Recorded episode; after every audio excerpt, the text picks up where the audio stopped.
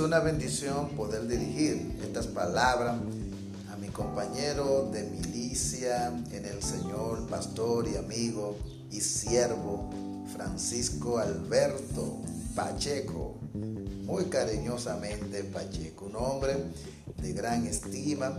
y de honra que he tenido la bendición, el privilegio de conocerlo, de conocer su trayectoria desde.